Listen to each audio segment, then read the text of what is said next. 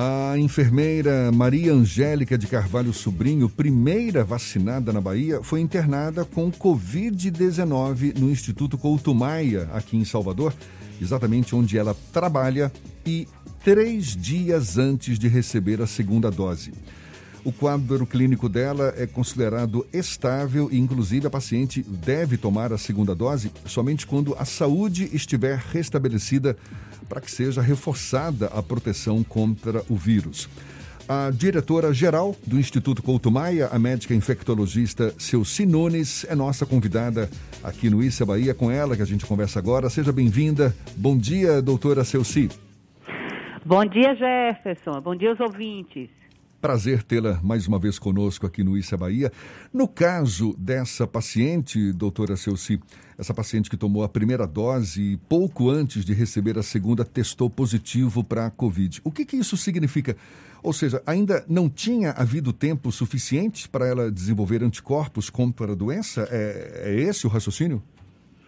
Jefferson, olha, quando uma vacina é, prevê no seu esquema duas doses, você só consegue a eficácia máxima após as duas doses. E é sempre bom lembrar que não é de imediato, né?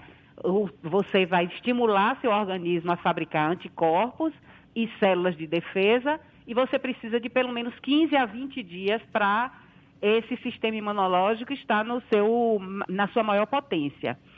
No caso de Angélica, é, ela se infectou entre uma vacina e outra. É, é isso tem duas conotações. Primeiro, ela não tinha ainda uma imunidade suficiente, que só vai, como eu falei, só vai acontecer após a segunda dose. E a outra coisa é que ela, apesar de todos os cuidados que os profissionais de saúde tomam, a gente sabe que o vírus está numa circulação imensa na Bahia, que é por isso que a gente está nessa situação de caos e algum descuido ela teve para se infectar. É, tudo bem, as vacinas, elas, todas elas aí estão exigindo duas doses, mas a gente sabe que até agora, me parece, me corrija se eu estiver errado, mas acho que nenhuma vacina é 100% eficaz contra a Covid-19. Então, a gente pode afirmar também que não será surpresa se uma pessoa for infectada pela doença, mesmo depois de ter recebido as duas doses do imunizante? Não será surpresa. Por quê? Porque a gente sabe que as vacinas, elas são é, praticamente próximo de 100% de eficácia para reduzir formas graves e internações. Né? Então, as pessoas podem ter formas leves da doença. E tem uma outra coisa que é importante a gente falar, que pode ser que as pessoas adquiram o vírus, não desenvolvam a doença e transmitam. Né? Por isso que a gente não pode deixar de ter os cuidados, mesmo depois de ter tomado as duas doses, porque o vírus está numa circulação grande e a gente só vai ter essa, essa é, certeza, né, entre aspas, de que não vai se contaminar quando a gente tiver uma circulação mínima do vírus, e isso se dá após 60% a 70% das pessoas estarem vacinadas. Doutora Celci, a senhora citou a questão da iminência do caos no nosso sistema como um todo. A senhora trabalha numa unidade de referência de doenças infectocontagiosas como o Couto Maia. Qual é a situação atual da pandemia aqui no nosso estado? É uma situação extremamente complexa. Nós estamos com a, a rede particular é, completamente colapsada. Agora de manhã eu tomei uma informação de que um grande hospital da Bahia suspendeu as cirurgias porque vai transformar o centro cirúrgico em UTI Covid, um hospital privado. Isso já está sendo feito nos hospitais é, públicos também. Né? Então, assim, é, é muito complexo, porque você pode ter o melhor plano de saúde ou, ou, e precisar de um leito do SUS, porque os hospitais estão cheios, e também o SUS está chegando ao seu limite. A senhora acredita que nós vivenciaremos situações como Manaus, caso a população não entre num processo de conscientização sobre o momento delicado que nós vivemos? Eu acho que a situação da Bahia e, e do, da, do Amazonas é diferente, né? A gente tem um governo, uma prefeitura, prefeituras completamente comprometidos. É, mas assim, a gente não pode abrir leitos indefinidamente. Você tem, você tem um limite físico das unidades e você tem o limite também de profissionais. Então, não dá para você ficar abrindo leito e a população adoecendo, se expondo e adoecendo. Então, ou a gente toma consciência da, da, do grande problema que a gente está vivendo, ou eu acho que a gente pode chegar num, num caos das pessoas morrerem em casa. A senhora falava pouco da importância de as pessoas, mesmo recebendo as duas doses da vacina, continuarem com uso de máscara, com todos esses cuidados que a gente já sabe importantes, não é? Necessários para conter o avanço do coronavírus. E é uma pergunta que eu já fiz para outros médicos infectologistas, faço para a senhora também. Qual a, a sua expectativa? Quanto tempo a gente ainda vai levar para continuar usando máscaras, se higienizando da forma necessária? Qual a sua expectativa? Porque eu me lembro também que a gente conversou com o secretário da Saúde estadual, o secretário Vilas Boas, ele falava em 16 meses o tempo estimado para a vacinação de grande parte, da grande maioria da população baiana. A senhora também citou agora há pouco, pelo menos 60%, 70% da população vacinada é, como necessário, não é? Para que o, o vírus diminua a, a, circulação, a gente possa é, dizer que já tem uma certa imunidade de rebanho. Mas qual é a sua expectativa? A senhora acha que a gente vai estar vivenciando essa situação, esse momento de, todo, de, de tão, tantos cuidados por mais quanto tempo, doutora Celci? Eu acho que, no mínimo, esse ano inteiro. Porque, assim, nós, é, o Brasil é, negligenciou muito a necessidade da vacina. Enquanto os outros países começaram a negociar com as farmacêuticas em julho, nós começamos a negociar em 2021. Né? Então, assim, tá, o mundo todo está procurando vacina. Agora, os estados podem ter a possibilidade, municípios, de adquirir a vacina. Mas, mesmo assim, é uma coisa que já está muito tarde. Né?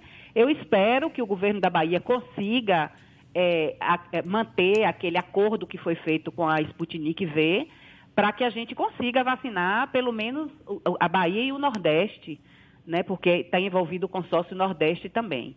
Mas a, a, a gente saiu muito, muito atrasado nessa situação. Doutora Celci, qual a situação do Instituto Couto Maia hoje, que é uma referência, conforme Fernando mencionou aqui, no tratamento de doenças infectocontagiosas? A taxa de ocupação dos leitos hoje na, no Instituto Couto Maia está em que grau? Nós estamos há umas duas semanas sempre acima de 80%. E hoje não é diferente. Nós estamos com 83% de ocupação. E isso porque, Beltrão, a nossa equipe, e é claro que isso se estende para todos os profissionais de saúde, adquiriu uma experiência muito grande de, de cuidar desses pacientes. A gente está com a nossa menor taxa de letalidade desde o início da pandemia e, a, e, os leitos estão rodando. Então, muita gente sai de alta, a gente está com a média de 10 a 12 altas por dia. E também tem óbito, a gente está com a média de dois óbitos por dia, nós já chegamos a ter 11 óbitos num único dia. Então, assim, o hospital está rodando, né? E isso tá, tem ajudado a gente não, não colapsar. A senhora citou que não é possível abrir leitos indefinidamente. O governo da Bahia trabalha agora com a abertura do hospital de campanha da Arena Fonte Nova, que é a última reserva de leitos disponíveis.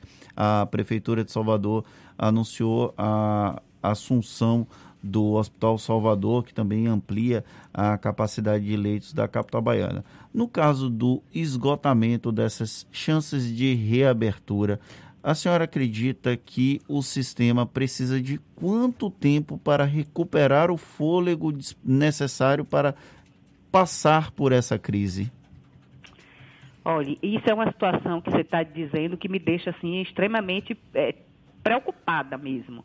Porque, assim, é, por exemplo, o Cotumaia, a gente abriu leito em tudo que é lugar já. Nós transformamos muitos leitos de enfermaria em UTI. Então, aqui, a gente não tem mais aonde colocar leito, né? É, porque a gente precisa manter leito de enfermaria para os pacientes saírem da UTI, para rodar, senão o paciente não sai. Já sai da UTI para casa e isso é um prejuízo enorme. Então, assim, não tem como a gente prever isso. Vai depender muito da circulação do vírus e da taxa de contaminação da população. O governador Rui Costa iniciou na última semana o toque de recolher, depois ampliou o toque de recolher. A sua vivência sobre as medidas restritivas, a senhora acredita que esse, essas ações elas vão ter um impacto na redução da quantidade de novos casos num curto espaço de tempo ou é preciso aguardar um determinado período para identificar o resultado dessas medidas restritivas? Olhe, geralmente essas medidas restritivas, elas começam a impactar no serviço de saúde depois de 15 dias. Eu acho que a gente estava tendo focos importantes de infecção e de transmissão do vírus para as pessoas mais vulneráveis a partir de aglomerações da juventude, de festas, de paredões. Então, isso vai reduzir. Mas a gente tem também a transmissão no dia a dia. Né? Na, na, o comércio funcionando, as pessoas se encontrando sem usar máscara, sem distanciamento. Então, isso também precisa é, mudar. Né? Vai ter um impacto, eu não tenho dúvida, mas a gente não sabe o alcance desse impacto com base nos dados de hoje, a gente não estou não tô aqui nem considerando um agravamento da situação, mas com base nos dados de hoje, quais seriam as medidas mais adequadas para frear o avanço do coronavírus? Eu, assim, eu não sei se a gente tem é, possibilidade de fazer lockdown. Por exemplo, a França não está numa situação, numa, numa situação é, estável, a epidemia está crescendo muito e o governo da França não tem respaldo popular para fazer lockdown. No Brasil acontece também isso porque a gente tem um, um, um, o comandante da República que não acredita e que não estimula as pessoas a, a fazerem é, esse tipo de coisa. Mas o que é que está ao nosso alcance? Usar máscara, a máscara não pode ser usada abaixo do nariz, né? O vírus penetra pela boca e pelo nariz e transmite também pela boca e pelo nariz. Então, é usar máscara, distanciamento social. E cada, cada loja que está aberta, cada comércio precisa ter cuidado. Você não pode deixar entrar muita gente naquele espaço. O espaço fechado, confinado, com ar-condicionado, é o pior espaço para transmissão, porque o vírus fica mais tempo no ar. É, então tá dado o recado. Atenção redobrada ainda por muito tempo, no mínimo por mais esse ano ainda. E a gente agradece mais uma vez à diretora-geral do Instituto Couto Maia, a médica infectologista Celci Nunes. Muito obrigado pela atenção dada aos nossos ouvintes. Um bom dia para a senhora e até uma próxima. Bom dia e obrigado pela oportunidade de conversar com a população. Um abraço.